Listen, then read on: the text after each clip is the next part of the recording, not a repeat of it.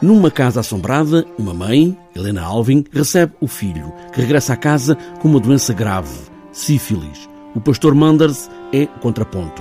Henrique Ibsen escreveu esta peça no final do século XIX, mas olhando mais de perto e também para Rita Lelo, que fez a tradução, a ensinou e fez a concepção plástica do espetáculo, é tão atual que poderia ter sido escrita ontem à tarde. Eh, podia ter sido escrito ontem à tarde, quer dizer, talvez numa tarde ele escrevesse a peça toda, mas, eh, mas os temas que os, os, temas que ele aborda ali, que são os temas recorrentes sempre um bocadinho do Ibsen, que é o livre-arbítrio, a liberdade, eh, são temas de no fundo, sociais, digamos assim, o direito à liberdade, o direito à verdade, o direito a, a, a, o confronto enorme religioso que existe entre, naquela altura, os luteranos uh, noruegueses e uns, e uns, evangélicos mais radicais. Neste momento, a subida de, dos evangélicos está, uh, pronto, há, há, um, há, uma, há um discurso radical de, da Igreja evangélica, isso está presente na peça, é muito interessante esse lado também. Oswaldo, há bocado falaste da alegria de viver. E quando disseste essas palavras, foi como se uma nova luz tivesse iluminado a minha vida toda.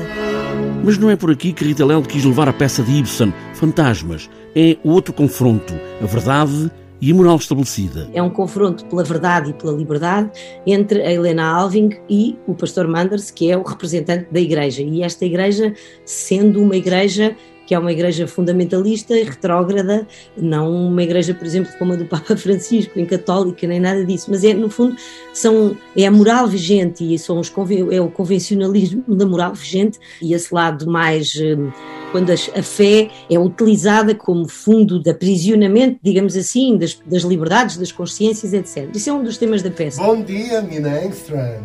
Ora viva, senhor pastor! Então o barco já chegou. Acabou de chegar. E esta chuva, hein?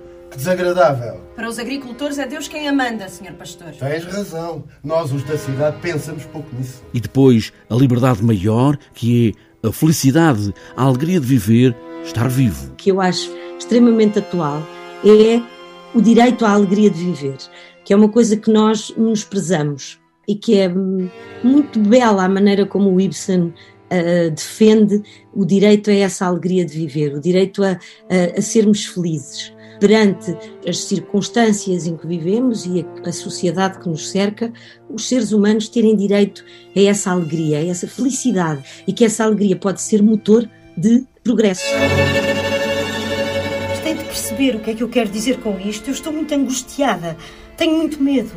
Tenho medo dos fantasmas que me assombram e de que não me consigo libertar. Medo dos Fantasmas! Podia ser sombria esta peça de Ibsen. Um homem infectado, gravemente doente, quer morrer. A eutanásia é também um dos temas, numa igreja repressora, mas Rita Lelo encontrou até humor.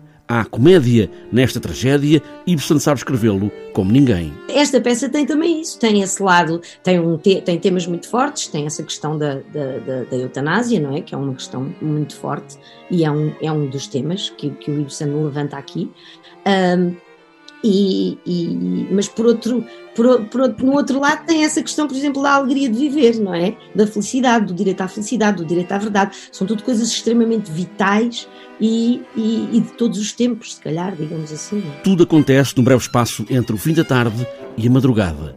No final, a mãe, Helena Alvin, sobre a vontade de morrer do filho, fecha o espetáculo com sim, não, sim, não, o sol.